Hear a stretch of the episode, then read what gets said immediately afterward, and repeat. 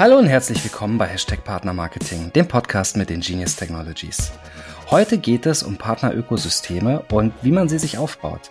Mein Name ist Tobias Rast und das ist heute mein Gast. Er ist seit 20 Jahren im Partnermarketing dabei.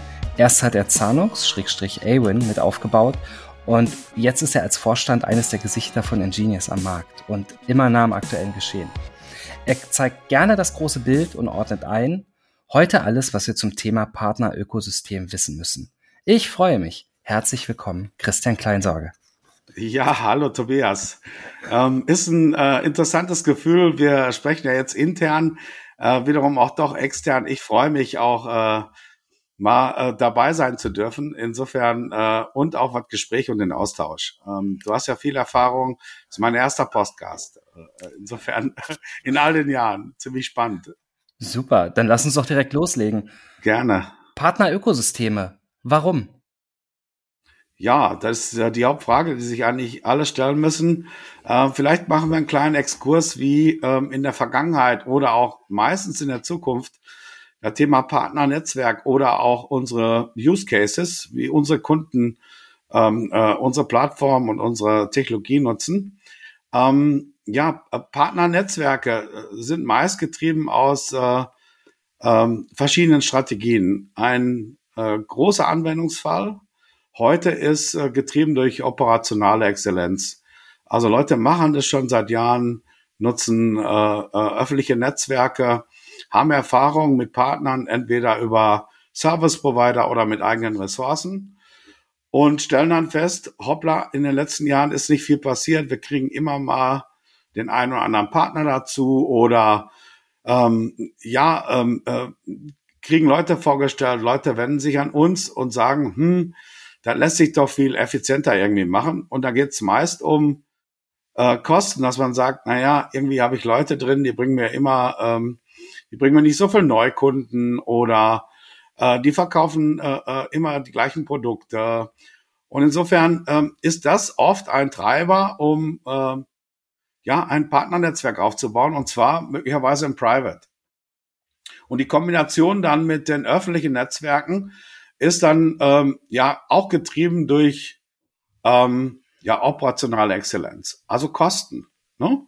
Ähm, aber es ist nur ein Handlungsfall, äh, Wendungsfall, wenn ich ein Ökosystem aufbaue, also äh, ähm, ich nenne es jetzt mal Ökosystem, dann muss ich im Grunde genommen ähm, ja sowohl äh, daran denken, weil es eigentlich mein Anwendungsfall für mein Ökosystem und das ist einer. Aber es gibt viel mehr und darüber können wir ja uns im Austausch jetzt noch ähm, ja weiter unterhalten. Also Kinder noch mindestens zwei andere. Das ist spannend. Ich komme auch gleich nochmal auf die Anwendungsfälle zurück. Ich möchte nur vorher nochmal sagen, ähm, das hast du ja auch gerade schon bestätigt, dass Partnernetzwerke ja ein lange bekanntes Konzept sind, ob du die öffentlich oder private hast. Aber ähm, was ist denn jetzt ein Partner äh, im ein Ökosystem im Partnermarketing? Was kann dann das Ökosystem mehr als nur mein Netzwerk an Partnern? Ja, das ist die Hauptfrage äh, und da ist auch der große Unterschied. Ähm, wenn wir uns, äh, vielleicht mache ich auch noch einen kleinen Exkurs. Wenn wir uns in unserem, äh, ja, in unserem, in unserer digitalen Welt äh, anschauen, da sind neun von äh, zehn der bestbewerteten Unternehmen sind Ökosysteme. Und ich nenne mal so drei, die sind allen äh, präsent. Das Alphabet, natürlich mit Google und den anderen Firmen. Wir haben Apple, äh, äh, ich sag mal, und wir haben äh, Meta, also dann Facebook und äh, Instagram und WhatsApp. Aber äh, die sind halt Ökosysteme, wo mehr als nur Advertising verkauft wird, wo im Grunde genommen es um ein anderes Konzept geht, ähm, äh, wie ich halt vorgehe. Und zwar ist ähm, da einmal ähm, Grundsatzstrategie, lasse ich mein Kerngeschäft irgendwie wachsen. Also wenn ich jetzt äh, mhm. äh, ein Partnernetzwerk mache, ähm, gehe ich hin und mache die Ausweitung des Netzwerkes und Portfolio, erlaube ich auch Dritten, ihre Produkte vielleicht zu vermarkten. Und das ist eine andere Idee äh, indem ich hingehe und sage, ich öffne mein Partnernetzwerk und die Leute können äh, äh, miteinander interagieren und Geschäfte machen. Und ich biete eigentlich im Prinzip die Plattform in Anführungsstrichen jetzt nicht als Technik nur gemeint, sondern die Ebene, dass Leute äh, ihre Produkte über mein Ökosystem vermarkten können und die Offenheit zu haben, jeder kann mit jedem Geschäfte machen. Und das wird anderes als äh, äh, ja eine operationale äh, äh, Exzellenz in einem doch geschlossenen Netzwerk zu machen. Ja. Mhm. Das erinnert mich auch ein bisschen an Shopify, die ja auch äh, viel mehr Marktplatz als einfach nur Shop-Software sind. Ja, natürlich. Äh, äh, äh Shopify bietet äh, eine Open Source Software äh, äh, und äh, bietet mit ihrem Marktplatz und ihren Plugins äh, natürlich die Möglichkeit, verschiedenste Arten von Techniken zu bringen und somit erstmal die Basis dafür zu schaffen, dass man über Austausch von Daten oder Informationen ähm, äh, Produkte äh, äh diverser Art vermarkten kann oder Leute davon profitieren, als äh, ich schließe mich direkt mit diesen äh, äh Dingen an, anstatt über eine gemeinsame Plattform oder Idee sich anzuschließen. Das ist äh, äh, ein tolles Beispiel. Ja. Hm. Also geht das Richtung Plattformökonomie, wenn ich das richtig deute. Natürlich geht es über Plattformökonomie und ähm, ja, welches Beispiel picken wir mal raus? Ähm, wir nehmen mal Apple, wo wir eigentlich wissen, dass äh, über den App Store ähm, oder ähm, ich sag mal die Monetarisierung des App Stores einfach ähm, ja, äh, äh, ich nenne sie mal Vermittlergebühren ich sag mal, über den Marktplatz oder Ökosystem generiert werden, die mit dem eigentlichen äh, Produkt von Apple äh, nicht viel zu tun haben, sondern sie quasi als Intermediary in der Mitte sitzen und äh, äh Dritten die Möglichkeiten erlauben, äh, ihre Produkte ähm, äh, über die Plattform oder das Ökosystem zu vermarkten. Ne? Also ja, finde ich ein gutes Beispiel. Ich versuche mir gerade vorzustellen, wie sieht das denn im Partnermarketing aus, so ein Ökosystem? Ja, also das ist die äh, sehr gute Frage. Vielleicht gehen wir aber noch mal einen Schritt zurück.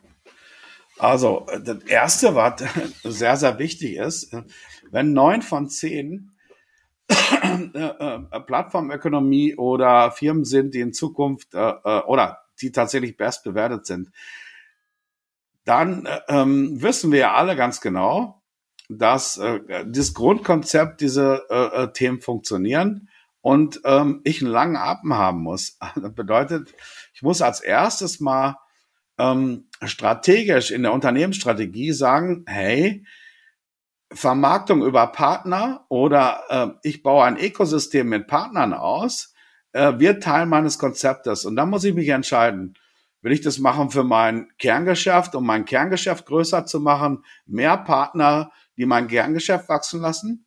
Gehe ich vielleicht in eine End-to-End-Solution, wo tatsächlich das Beispiel, hier sind Drittfirmen, die können über mein Ökosystem ihre Produkte vermarkten und ich habe irgendwie bilde nur die Basis und bin der Intermediary. Da ist auch Amazon ein klasse Beispiel.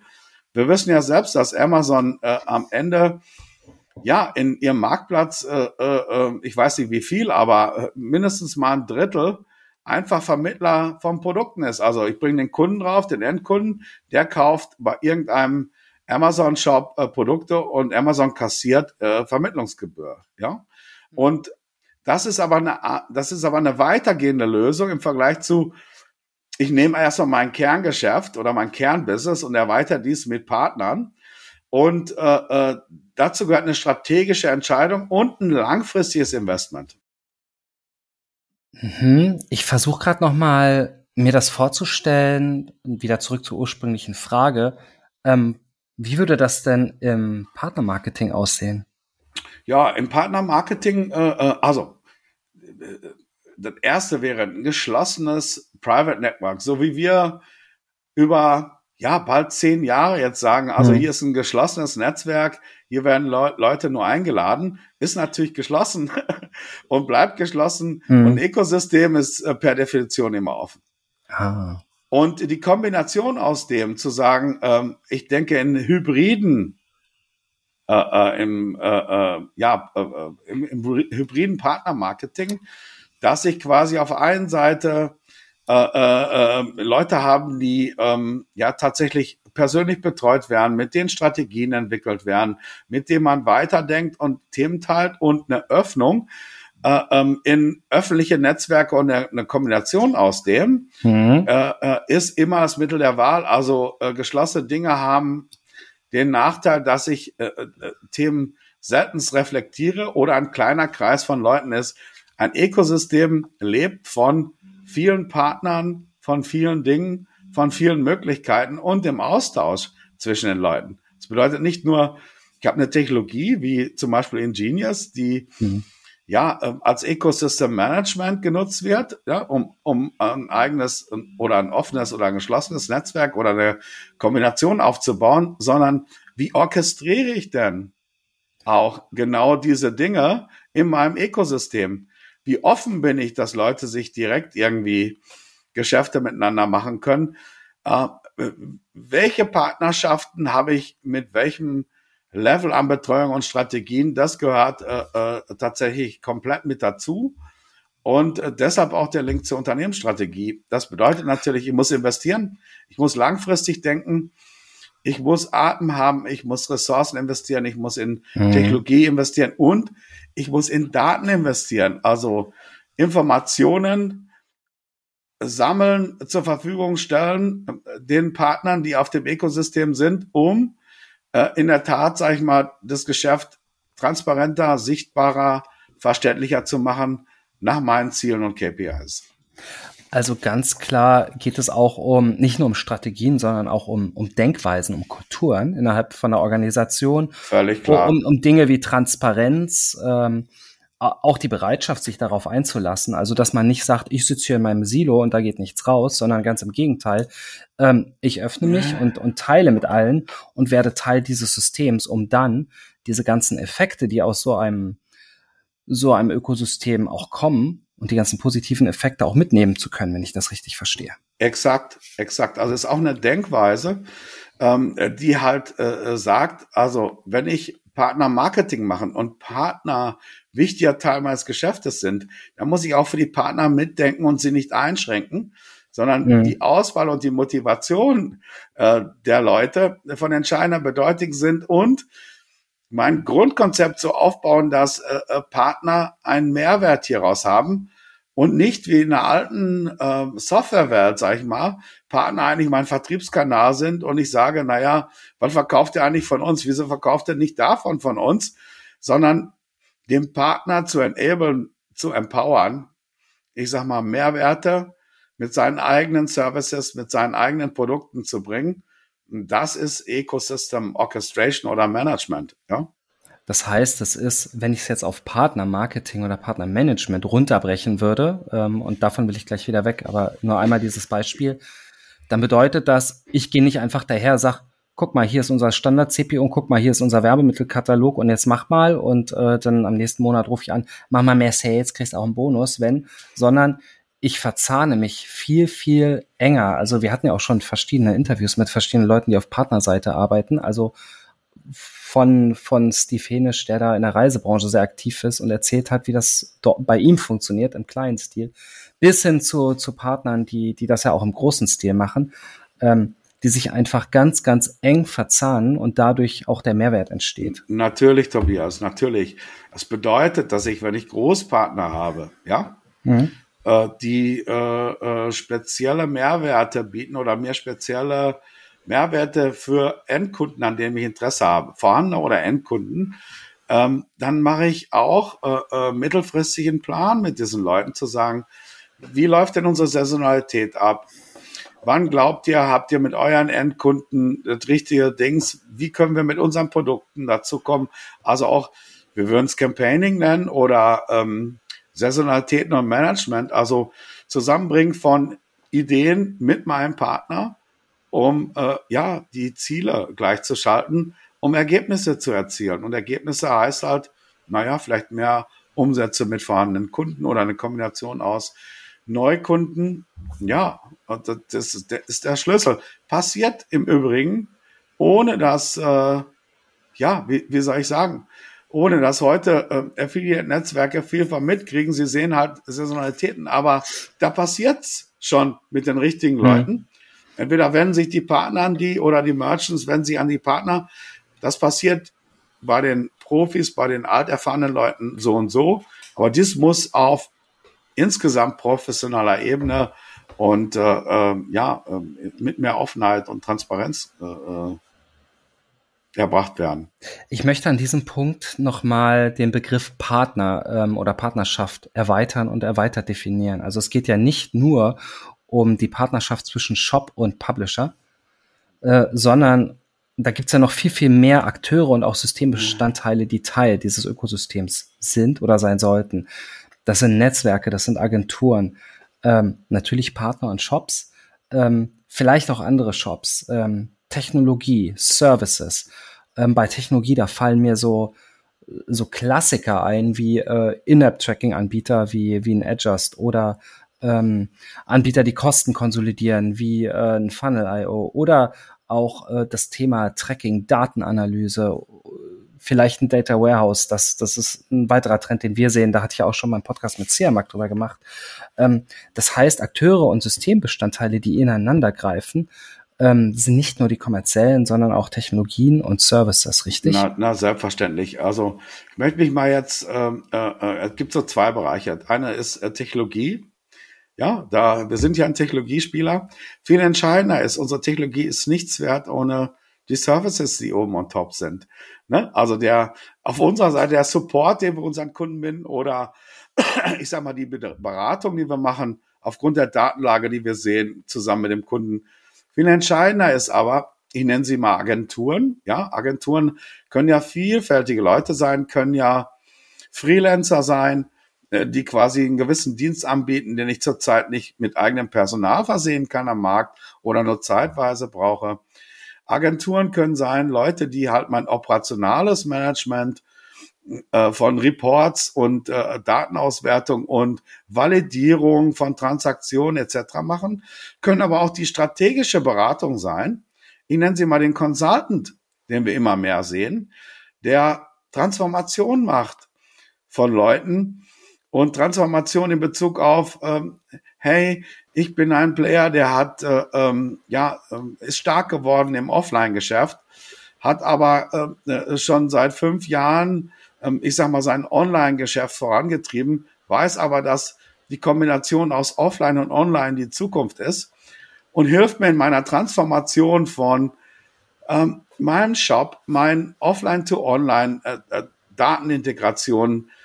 also eine Vielzahl an Playern, und Services sind davon entscheidender Bedeutung.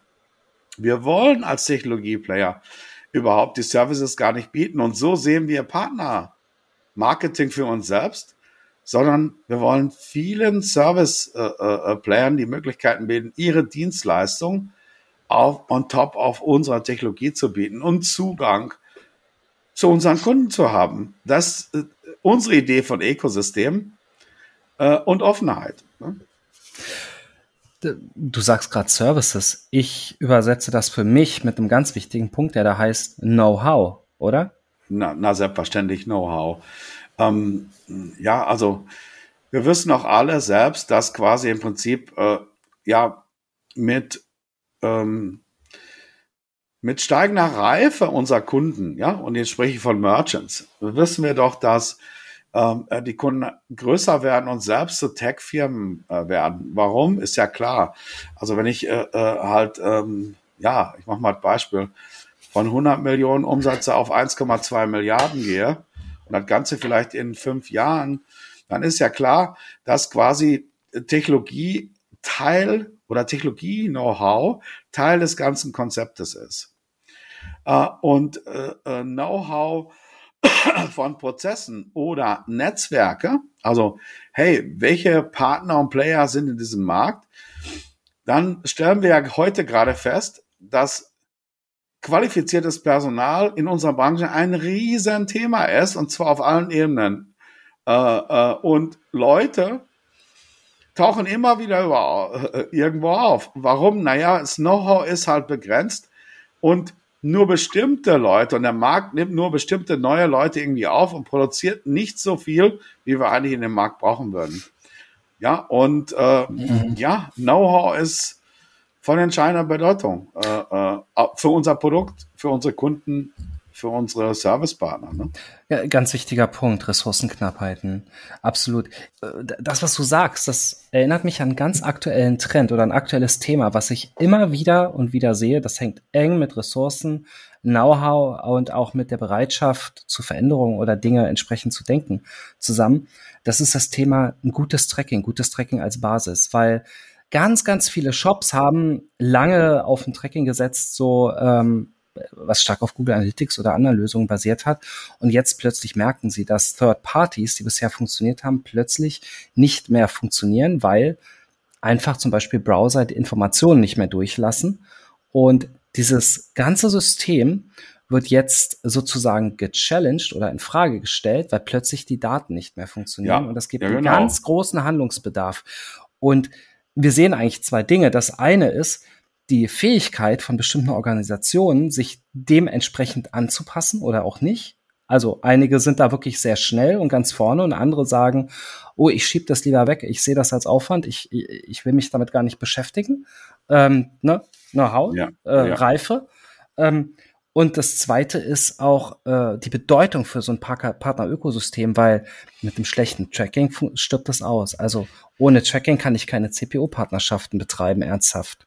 Ja, also ich, wie soll ich dir sagen, ich nenne das so Blindflug, ne? Das ist so, äh, äh ich fahre mit dem Porsche links auf der Autobahn äh, ähm, äh, bei Dämmerung und habe meine Sonnenbrille auf und äh, äh, und sehe nach vorne hin quasi nur noch die Sachen fliegen äh, äh und nach hinten passiert irgendwie nichts. Blindflug heißt, ich meine, wir machen ja, wir beten das Thema First Party seit Beginn dieser Firma, äh, weil wir wissen, dass äh, Tracking, also die Datenlage vorne, ähm, ich sag mal Shit in, Shit out. Also wenn ich keine richtigen Daten äh, vorne reinbringe, kann ich am Ende auch nicht auswerten oder fliegeblind. Jetzt ist das Thema aber über Regulation oder Regulierung, nenne ich mal, äh, Stück für Stück und auch Technologieveränderung immer schlechter geworden. Ähm, ich erinnere daran, dass wir vor zwei Jahren ITP, ITP, TP, also äh, von, ähm, ja, ähm, äh, ging los mit Safari, äh, äh, Veränderungen, äh, äh, ja, Veränderungen in den Browsern von äh, und Chrome ist noch nicht da. Wir wissen eigentlich, dass Chrome jetzt als Ende noch kommt. Also wir haben Veränderungen über äh, äh, Browser Privacy Einstellungen. Dann äh, wissen wir selbst, dass äh, ja Adblocker, äh, die hatten wir auch schon seit Jahren, wo wir wissen, hm. es passiert schon gar nicht und Adblocking. Jetzt kommt das Thema Consent kam jetzt noch dazu, also eine weitere Technologie, und du merkst einfach mal, dass Kunden halt hingehen und sagen, ja, ich muss Content machen, ach, baue ich mal irgendwie selbst, anstatt sich mit Profis draußen im Markt zu versehen. Und ich gebe mal ein Beispiel. 10 bis 20 Prozent ist Consent. Wir sehen, dass äh, äh, ähm, Adblocking, ITP, ETP bis zu 40 Prozent äh, sein kann. Und die Kombination aus Consent und diesen anderen Techniken sorgt für 50 Prozent Datenverlust. Das bedeutet, ich basiere meine Entscheidung im Google Tag Management oder im, äh, im, äh, äh, in dem Themen auf nur die halbe Datenlage. Bedeutet eigentlich, dass ich, ich nenne es mal Blindflug und zwar den puren Blindflug und wundere ich und wundere mich, warum ich Unterschiede habe zwischen meinen Backend-Informationen und äh, Themen, die ich vorne trecke. Also das Thema ist so wichtig und so klar, ähm, dass wir Partner-Marketing nur Teil dessen immer gesehen war, weil wir hinten halt oftmals am Ende nur dran waren. Aber wir sehen halt Firmen, die so abhängig sind von Partner-Marketing äh, und immer noch diese äh, Datenlage falsch haben. Also äh, klar und deutlich ist, die richtigen Tracking-Konzepte mit den richtigen Themen ist von entscheidender Bedeutung. Wir werden die nächsten zwölf Monate mehr und mehr Projekte sehen und wir sehen bei unseren Großkunden, die sind selbst da und machen diese Dinge schon mit hohem Aufwand und Ressource, auch mit Analytics-Teams, ja, mit, ich nenne sie mal BI-Teams oder ähm, ja, äh, also Analytics und BI-Teams, die überhaupt für die richtige Datenlage sorgen. Aber wir sehen die mittelgroßen Kunden, die sehr stark überfordert sind ohnehin mit den Vielzahl an Techniken.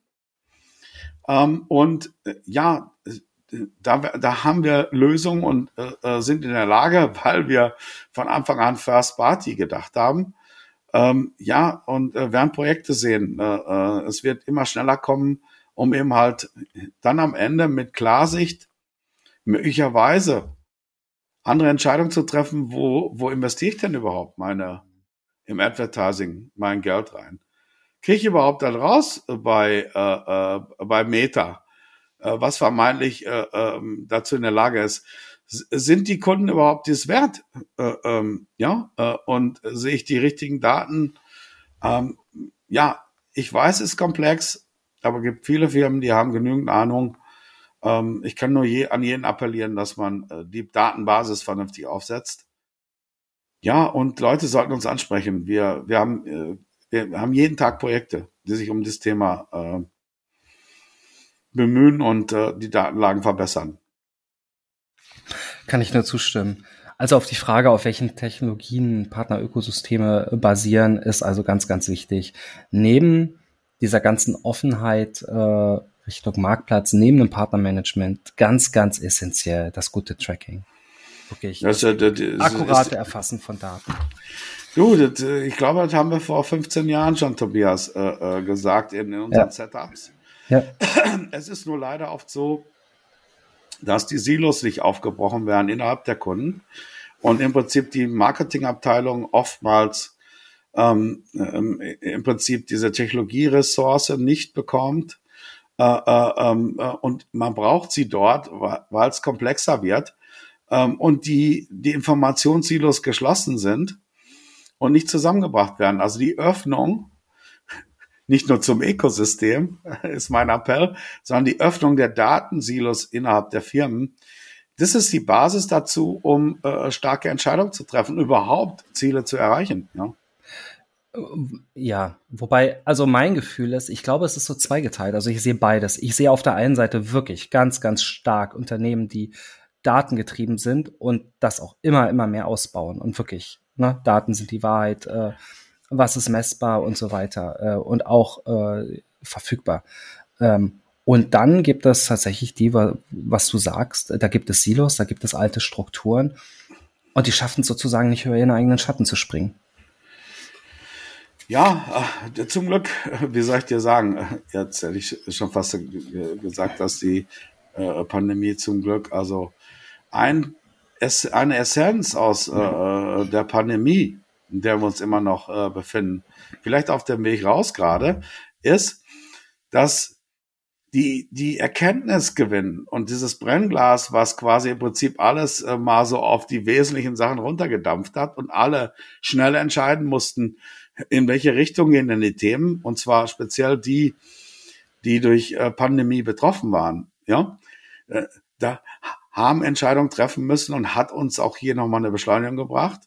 Äh, also da kann man sagen zum Glück, weil im Prinzip äh, ja kein Offline-Verkauf oder kein Treffen mehr bedeutet auch äh, ja weniger Umsätze oder auch äh, ne, bestimmte Industrien. Äh, wir sehen da ähm, ja in der Tat beschleunigtes Verhalten und auch Erkenntnisgewinn bei Großkunden äh, alle Male, aber auch äh, bei anderen. Hm. Es gibt neben Technologie und Services noch einen ganz großen weiteren Aspekt, der ganz wichtig ist. Das sind Commercials und Verträge. Warum sind denn eigene Verträge so wichtig? Ja, okay, das ist ein, ähm, ein starker Punkt. Also die Offenheit, ein eigenes Ökosystem zu bestimmen, da wissen wir ja selbst, dass quasi auf dem Weg oder langfristige Strategien ähm, ich die Freiheit haben muss, äh, äh, auf Dinge zu reagieren. Und wenn ich das mit Dritten machen muss, äh, die, die in der Tat, sag ich mal, äh, eigene Interessen haben in Ökosystemen wie Public Networks beispielsweise, dann habe ich keine Vertragsfreiheit mehr, weil wir wissen ja alle, äh, dass Partner in öffentlichen Netzwerken den Vertrag eigentlich ähm, mit dem äh, ja mit dem Netzwerk haben. Aber ich muss die Vertragsfreiheit fragen, um ähm, tatsächlich individuelle Partnerschaften mit individuellen Verträgen zu versehen. Und ähm, individuelle Verträge bedeutet auch individuelle Konditionen, äh, unterschiedliches Verhalten von, ah ja, ich habe hier mal äh, drei verschiedene äh, äh, Kommissionsmodelle und habe noch vielleicht Neukunde, äh, vorhandener Kunde. Nein, individuelle Verträge und Vertragsfreiheit ähm, äh, gibt halt überhaupt die Möglichkeiten, Ökosysteme zu bauen. Ansonsten bin ich in Netzwerken unterwegs. Und Netzwerke und Ökosysteme. Mhm. Netzwerke geht in eine Richtung, Ökosysteme geht in alle Richtungen. Das erinnert mich an den Punkt, den wir vorhin schon hatten, weg vom Standard. Hin genau. zu wirklich individuellen Kooperationen, die, die ganz, ganz eng verzahnt sind auf verschiedenen Ebenen. Und da sind halt zwei der Ebenen, wo man sich eng verzahnt. Die vertragliche, klar, Grundlage. Und das andere ist auch die, die Commercials, dass man nicht sagt, hier ist der Standard-CPO, sondern dass man ganz individuell vereinbart, wer arbeitet wie, wer hat welches Modell, ähm, was sind unsere Zielsetzungen, was sind gemeinsame Ziele und so weiter. Ne? Ja, insbesondere wenn ich äh, äh, mittelfristige und langfristige Planung dazu mache, äh, äh, übers Jahr oder übers äh, nächste halbe Jahr, muss ich ja mit solchen Dingen arbeiten können, um äh, äh, motivieren zu können, um Ziele festlegen zu können, äh, um dann individuell nach diesen KPIs auch zu vergüten. Ja. Hm. Es gibt eine Frage, die werden wir oft gefragt. Ähm, und die möchte ich mal an dich weiterreichen, weil du kennst gut die Welt als Vorstand eines Technologieanbieters und du warst aber auch mal Sales-Vorstand von dem größten Netzwerk, ähm, was wir hier in Europa haben. Ähm, wir werden immer gefragt, es gibt Klauseln in den Public-Netzwerken, die mir direkt Kooperationen verbieten. Was mache ich denn damit? Also äh, grundsätzlich äh, äh, halte ich diese Klausel mal für eine Wettbewerbsbeschränkung.